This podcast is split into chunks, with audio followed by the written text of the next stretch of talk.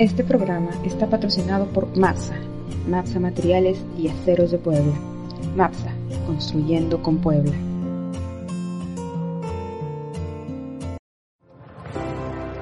Tiempos diversos. Tiempos diversos. Grupos vulnerables. Comunidades. Ayuda. Apoyo. Solidaridad. Todo esto en un transcurso por el tiempo. Tiempos diversos. ¿Qué tal? Bienvenidos a Tiempos Diversos. Es un placer para nosotros estar con ustedes otro programa más. Ya nos estamos expandiendo, estamos eh, cruzando horizontes, pero esto se los diremos un poquito más adelante. Yo soy Sandra Valerdi, como ustedes ya lo saben, y estoy muy feliz de estar con mi compañero. Hola, yo soy Eric Barroso. Todavía seguimos aquí en el programa, seguimos explorando diversos temas, como el nombre mismo lo dice. Y pues hoy vamos a hablar de Vamos a seguir un poco sobre este camino que hemos tomado hacia las comunidades rurales. Ya hemos mencionado una buena parte, pero desafortunadamente lo hemos hecho desde nuestras perspectivas. Este día vamos a poder contar con una invitada que ha, tenido un poco más de contacto hacia esta parte, específicamente hacia el tema de la educación, ¿verdad, Sandra? Así es, como lo mencionaba Eric, en esta ocasión el tema el cual vamos a tratar es la educación en zonas rurales, que como todos sabemos son muchos los factores y son muchas las diferencias al momento de hablar de educación en zonas rurales y en zonas urbanas. Y para ello es un placer para nosotros, como se los había mencionado en un principio, nos estamos internacionalizando y nos da mucho gusto presentarles a Ana Isabel Seminario, quien es egresada de, la licenciatura en comunicaciones de la Universidad Nacional de Piura de Perú. Entonces, pues bienvenida Isabel, ¿cómo estás? Hola, ¿qué tal chicos? Sandra, Eric. Para mí es un honor, un placer, sinceramente, estar aquí con ustedes. Eh, ha sido una experiencia maravillosa que me llamen, que me digan. Bueno, la maestra Cecilia de Loya me contactó con ustedes y para mí es genial compartir una experiencia como esta, ¿no? Eh, la educación en zonas rurales es muy delicada porque hay que analizarla desde varias perspectivas y yo quedo atenta a sus preguntas. pueden, podemos empezar cuando ya sea necesario. Un saludo, chicos de México. Y tuve la oportunidad de ir dos veces en intercambios entonces, eh, les llevo mucho en mi corazón, sepan innovar. Estoy lista para empezar. Perfecto. Muchas pues gracias. Este, de verdad que es un placer poder estar aquí compartiendo este espacio contigo. Eh, como lo mencionábamos, este, el tema es precisamente la educación en zonas rurales y nuestra invitada del día de hoy pues tuvo la oportunidad de realizar sus prácticas en estas zonas. Entonces pues vamos a dejar que nos platique un poquito ella de esta experiencia, cómo fue su proceso y pues adelante, el espacio es todo tuyo. Oh, gracias. ¿Qué tal chicos? Bueno, les cuento. Eh, aquí en Perú las licenciaturas eh, en el final del, transcurso de tu carrera universitaria, tú debes llevar eh, dos periodos de prácticas eh, que están pues en cada semestre, en el noveno y en décimo, acá las carreras duran cinco años. Entonces, en mi noveno semestre tenía planificado realizar prácticas en cualquier institución de comunicación, ¿no? Pero a mí lo que me trae es este, la comunicación para el cambio social y me planteé ir a un colegio, a donde nadie te llama, ahí decidí ir, pero a un colegio rural. ¿Por qué un colegio rural? Porque las personas, los niños, que en este caso fui a atender, ayudarles, los padres de familia de estas comunidades necesitan el apoyo. ¿En qué sentido? Eh, porque la educación no se vive aquí, al menos en Perú, de la misma manera en las zonas rurales como en las zonas urbanas. En México yo creo que también pasa, pero aquí en Perú es muy acentuado. Y digamos que en mí nació esa preocupación porque mi mamá es profesora, entonces digamos que yo no decidí educación porque no tengo la paciencia suficiente para reunirme con niños, con aprendices como tal y explicarles que uno más uno es dos, hasta que me entiendan y lo asimilen, pero sí sé que mediante la comunicación puedo lograr otros cambios. Entonces eh, decidí ir a hacer mis prácticas a este colegio que es en una zona rural, que tiene muchas precariedades, eh, como conexiones de internet, o digamos que no todas, para empezar, en el espacio físico, no todas las aulas son de material noble, algunas son prefabricadas, otras tienen que acomodarlos ahí, entonces como que hay que, o sea, para empezar desde lo físico ya hay muchas deficiencias. Pero luego en lo comunicacional, eh, para poder saber qué, cómo iba a orientar mi plan, tuve que hacer unas pequeñas investigaciones. Y la primera realidad con la que me topé fue que en esta zona los niños de, de inicial, porque de todo el colegio yo solo me enfoqué en los más pequeñitos, creo que en México se dice los del kinder, eh, bueno, los del kinder de acá, de, este, de este colegio, eh, fueron los niños en los que yo me enfoqué y descubrí en mi investigación que la mayoría de esos niños sufría de anemia. Entonces dije, ¿cómo mezclo mi trabajo de comunicación con esta falta que ellos tienen, más el tema educativo, ¿no? Entonces decidí crear un plan en el que eh, no solo me conectaba con los padres de familia para hablar de educación como tal, ¿no? De cómo llevar el ritmo del aprendizaje de, los niños y niñas, cómo apoyar el, el, trabajo que hacían los maestros y las maestras, sino también desde el lado de la alimentación. Es básico que un niño, una persona, para que pueda desarrollarse, para que pueda ser como tal tenga los tres pilares básicos, que son este, educación, eh, salud, em, bueno, y el otro es que es el amor de la familia, ¿no? La familia es el otro pilar básico. Entonces, eh, pues yo me, yo hice un plan en el que me ocupé de crear material, contenido que les llegara a estos padres de familia en, en cuanto tomaran conciencia de la importancia de la alimentación en sus niños, ¿no? Eh, esto fue acompañado de charlas a los padres, a los mismos maestros, digamos que como digamos que el acceso a internet allá no es lo mejor del mundo, pero la necesidad de conectividad los ha llevado a ellos a tener eh, Facebook, correo, etcétera. Entonces, digamos que los fanpage son temas que ellos siguen mucho y lo que, lo que hice también fue crear un fanpage en el que compartía toda esta información acerca de hábitos de higiene que acompañan a la salud, de cómo alimentarlos mejor a los niños para evitar la anemia, etc. Y digamos que eh, finalmente funcionó, las, las profesoras se vieron motivadas, porque los padres empezaron a tomar conciencia y a interesarse por este tema, ¿no? A comprender que la educación de sus hijos se iba al tacho si es que estos no estaban bien alimentados. Entonces, eh, más que traumarlos con el tema de si sus niños tienen anemia, no van a aprender, era darles las soluciones, escuchar sus preguntas, captar sus dudas, y esas dudas luego se, veían resueltas, ya no solo con las charlas, sino con los datitos importantes que yo les dejaba en la fanpage, como les digo, pero me di cuenta que no todos pues allí cuentan con esta herramienta digital y tuve que pasarme al, al, mundo físico otra vez y tuve que empezar a imprimir cartelitos que pegaba en, en el portón del acceso donde ellos ingresaban al colegio, los minutos de inicial, porque los, los más grandes entran por otra puerta. Entonces, digamos que hubo interés, yo sentí que funcionó al menos quienes no le tomaron conciencia, les causó interés, les causó intriga, eh, saber de verdad qué, cuál era su grado de responsabilidad con sus hijos ¿no? en este tema. Y pues eh, a la par ahí de, de, salud, de anemia que, que entrelacé con educación, pues también intenté subir ya contenido alterno sobre cómo mejorar hábitos de estudios con los niños, Aquí en Perú se utiliza eh, el modelo educativo de jugando aprendo, algo así.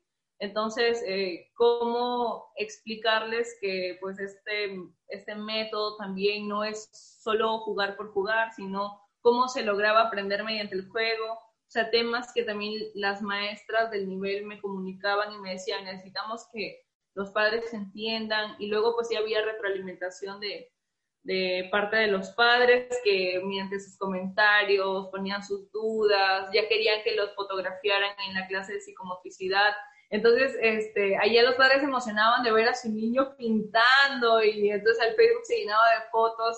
Y era, fue muy divertido, la verdad, me llenó de mucha felicidad porque pues fui sola, a mí nadie me llamó, nadie me solicitó, este, pero más que eso porque logré que los niños conectaran conmigo y plantearan sus dudas y los padres también y los maestros también y lograr como esa armonía entre lo que los tres preguntaban para resolver, ¿no? Para ayudarles, informarme, buscar especialistas, alguien que me pudiera dar la lucecita ahí, y, porque pues la información no la iba a sacar del aire, ¿no? Tenía que consultar con alguien.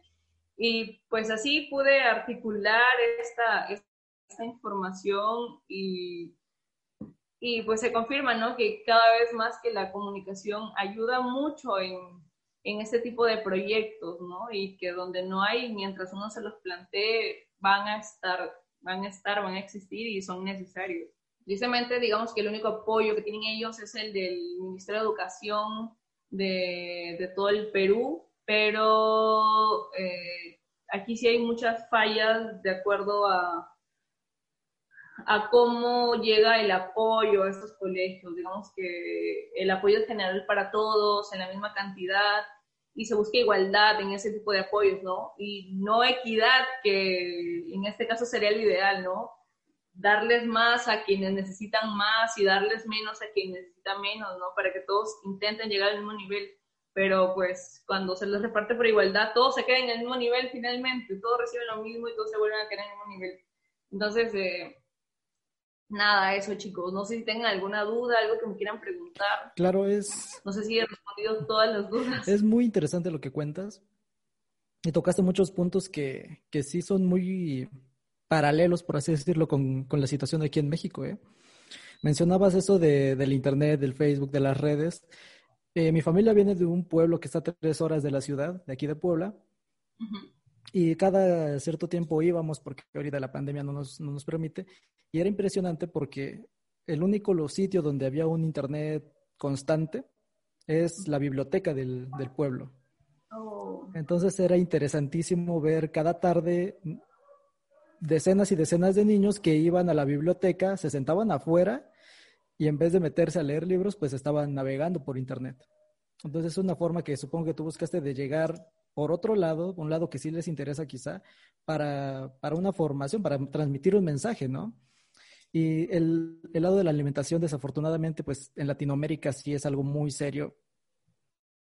Siempre, un médico siempre va a decir que un niño con hambre es un niño en peligro incluso, porque los niños con hambre pues no se pueden desarrollar bien, no se pueden desempeñar bien en la escuela. ¿Cuántas veces incluso estando nosotros en la universidad nos han dicho coman antes de venir, si no, no se van a concentrar, si no, nada, pues yo no me imagino la situación de un niño que ya está al borde de la anemia o está en riesgo de salud constante, ¿no?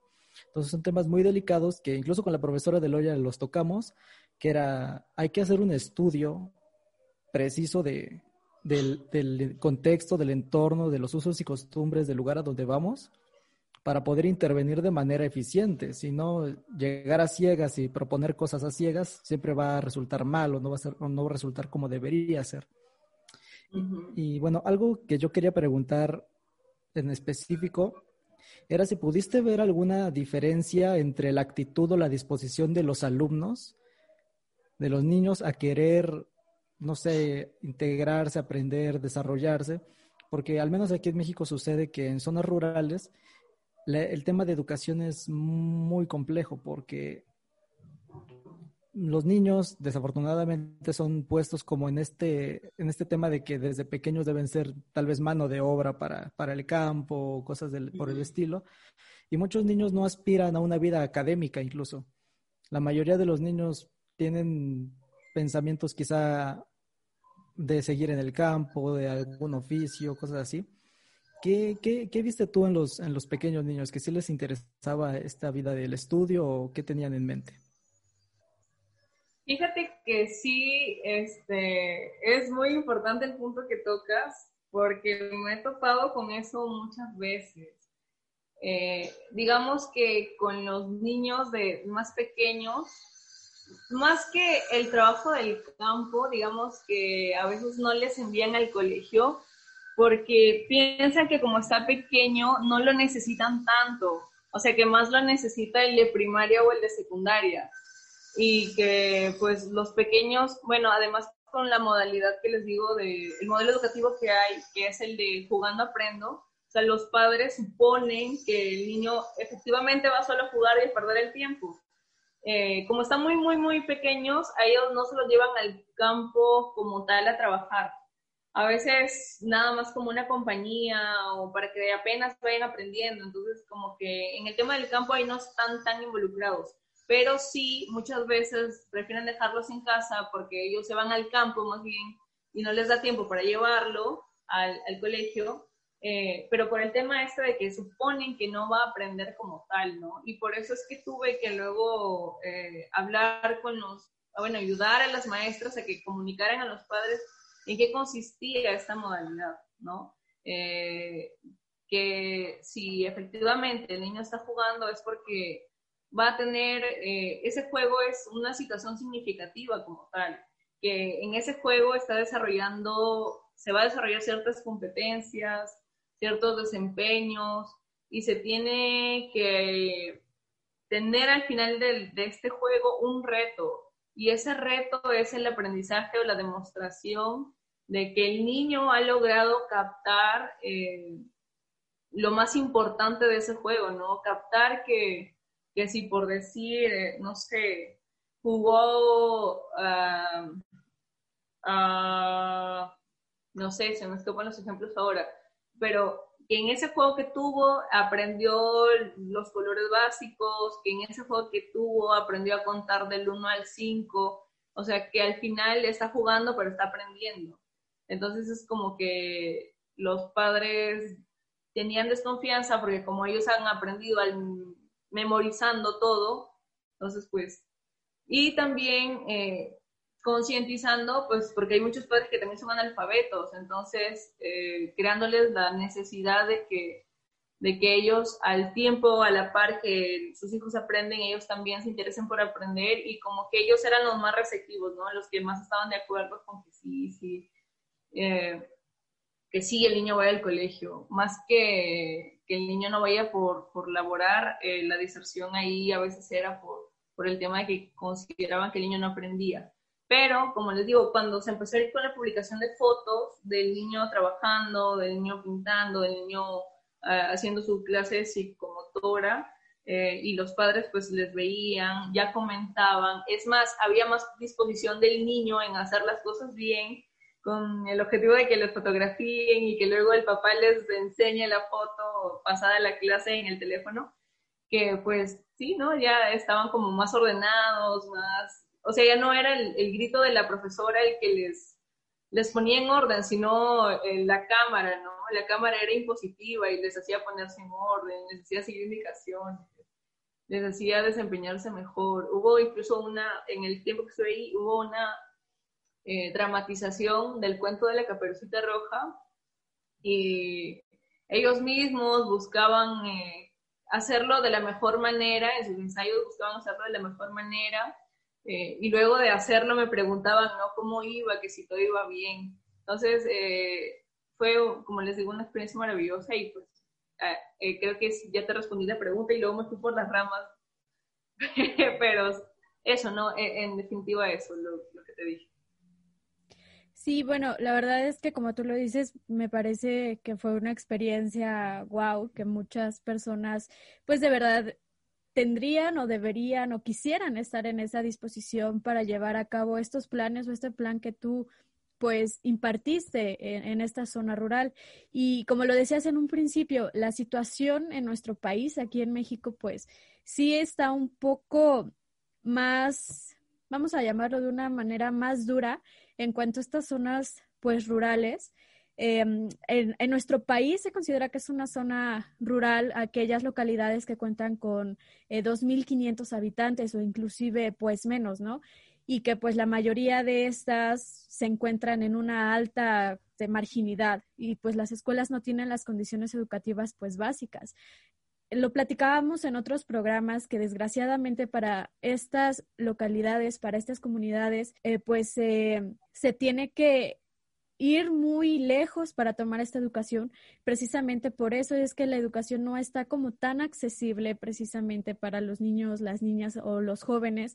Nos platicaban en una ocasión que tenían que caminar hasta dos horas para llegar a la escuela por la lejanía que tenían estos, pues estos centros educativos, ¿no? Y ah, bueno, hablando también de ello, pues todos los otros factores, hablando de que no tenían pues los recursos, no tenían los materiales suficientes para pues para dar una buena calidad de educación.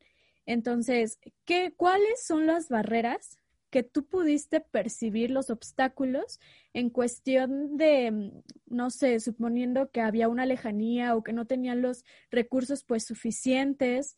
En este contexto en el que estamos viviendo, nosotros estamos pasando por la pandemia, hay muchos niños que pues, o la mayoría que tienen que tomar las clases el famoso Aprende en Casa, en este caso en México, que es este por televisión, o muchos de ellos lo hacen por otras plataformas, pero pues no todos inclusive tienen el acceso a la, pues a la televisión, ya no hablemos del Internet. En tu caso en el proyecto, en ese entonces, ¿cuáles son las barreras que tú pudiste observar? Lejanía, falta de recursos, ¿cuáles son las barreras? Bueno, lejanía como tal no, porque los son pocos los pueblos que hay en este lugar y en cada pueblito hay como un colegio. Digamos que el colegio en el que yo hice mis prácticas era el más grande de todos los pueblitos. En todo caso, lo que ahí había era sobrepoblación, eh, porque pues todos los niños iban a ese colegio y por lo tanto no todas las aulas tenían las condiciones, el espacio y era como muy apretados todos. La otra barrera fue este, que Ah, bueno, en estas prácticas, eh, digamos que como fue propia voluntad, todos los gastos corrieron por mi cuenta, porque yo tenía que viajar. Entonces, y era diario porque yo acabada la una de la tarde, yo tenía que estar volviendo porque a las dos empezaban mis clases en la universidad. Entonces, como que tenía que correr muy temprano allá, este, comer ahí o llegar muy intentar llegar lo más temprano a la universidad o pedir chance al, maestro de la siguiente clase para que me dejara comer algo y ya luego empalmar clase, ¿no? Eh, bueno, y volviendo a, este, al colegio, eh, la otra barrera fue que mientras interactuaba con unos padres en Facebook, en las redes sociales, los otros padres que no tenían el recurso, yo tenía que imprimir, o sea, tenía que verme obligada a que todo lo que publicaba este, tuviera que estar también en físico en este caso ponerle pues cinta, no tenía para imprimir otro tipo de papel, cinta, eh, forrarlo y pegarlo en el portón para que el sol que hay acá, que es muy fuerte, no me lo desvanezca, los colores tan rápidos y el cartel, el comunicado, todo lo que fuere, eh, durara algo. ¿no? En ese caso, con ellos pues no pude interactuar con el tema de las fotografías eh, y de los videos, pero este, sí al menos de los comunicados, de los flyers que hacía, sí los pude eh, llevar a lo tradicional y ponerlos ahí y este, recurrir a la emisora en todo caso, ¿no? Para algún comunicado muy, muy, muy urgente. O sea, como que el comunicado que querían dar los maestros, yo o sea, les pedía que me lo pasaran para mí, para ponerle un filtro por ahí, cambiar alguna palabra que estuviera más amigable con las personas, con los padres de familia y ya. Se enviaba el mensaje y ya no había ningún problema. Entonces, si este, olvidé el tema de las emisoras, pero también las emisoras allá son el, digamos que el sistema, el medio de comunicación más efectivo en todo caso. Y pues también tuve que apoyarme en ellas, en las emisoras. Sí, esas, fueron las barreras, la verdad. Eh, y ahora con el tema de la pandemia, como les decía, mi mamá trabaja ahí, o sea, efectivamente hay quienes no tienen ni un radio, porque el programa también lo pasan en radio, ni televisión o tienen un solo teléfono celular, pero en ese teléfono ven sus siete hijos, el programa, entonces el teléfono queda muy desgastado, ya no tiene espacio para mandar las evidencias, entonces sí, es una locura, la verdad, es una locura. Se nota la brecha, o sea, es más explícita y tú ves el nivel de injusticia y te sientes impotente, pero bueno, ahora ahora no se puede hacer más, sinceramente, también por el, por el miedo al contagio. Es lógico. Sí, hay, hay muchas barreras. Si tan solo en la ciudad, dentro de la ciudad ya hay barreras, ¿no? ahí se, en estas zonas yo supongo que se pronuncian todavía más. Y bueno, nadie de nosotros vio venir este, este tipo de contingencia, nadie estaba tan preparado, eran, la verdad, y muy pocas personas eran las que podían autosolventarse para, para poder seguir llevando su vida a cabo lo más normal posible, ¿no? Pero bueno, creo que al menos por ahora tocamos muchos puntos muy importantes, de verdad mencionaste cosas que hay gente que no toma en cuenta cuando hablamos de comunidades rurales, de la educación, cosas tan, tan esenciales como pensaríamos que son, que es la nutrición. Y pues por ahora, en lo personal, no me queda más que agradecer tu, tu apertura a venir a platicar esas experiencias, a venir a compartir, porque este tipo de, de cosas es lo que pueden hacer que la gente comience a visibilizar esto, ¿no? A empatizar con los demás y a entender que, pues, no todo, no todo es la vida en la ciudad y no todo es color de rosa y no todos la tienen tan fácil. Muchas gracias. Ay, gracias a ti, Eric. Y a ti también, Sandra.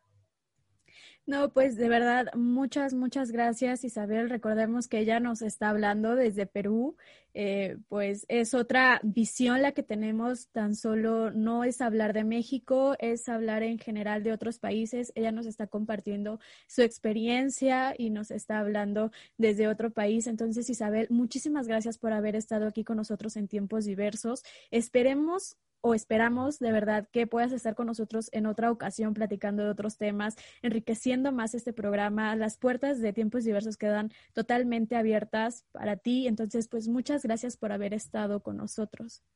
Ay, gracias a ustedes, en serio. Un beso inmenso para la maestra Cecilia y para ustedes, de verdad. Y un abrazo inmenso para todo México, lo llevo en mi corazón. Hasta luego, chicos. Muchas gracias. Muchas, muchas, muchas gracias.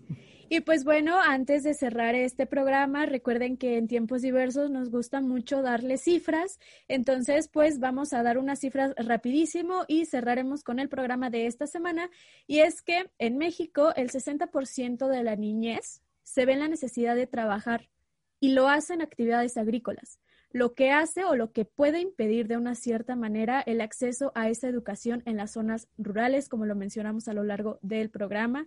Y bueno, pues datos del Instituto Nacional para la Evaluación de la Educación, o también conocido el INEE, señala que las escuelas de educación obligatorias en zonas rurales representan 55.8% de los preescolares, 58.4 de las rurales de primarias, 57.1 secundarias y 35.7 de los bachilleratos, que pudieran parecer cifras altas, pero en realidad son cifras muy bajas para el nivel de población que necesitamos alcanzar para dar una buena calidad de educación y tocar muchos, muchos temas. Entonces, pues muchas gracias, Eric, nuevamente muchas gracias, Isabel, por haber estado con nosotros. Este fue el tema de esta semana en tiempos reversos. Recuerden que nos pueden escuchar todos los martes por la página de Radio Zona Libre, la página de Facebook, a partir de las 12, y ahí nos podrán sintonizar cada semana o visitarnos en nuestras páginas, en nuestras redes sociales de tiempos diversos, Facebook e Instagram, y ahí encontrarán nuestra página de Internet en donde estarán nuestros programas pasados, por si en algún momento se lo perdieron. Muchas gracias a todo y nos estaremos escuchando la próxima. Gracias. Tiempos diversos. Tiempos diversos.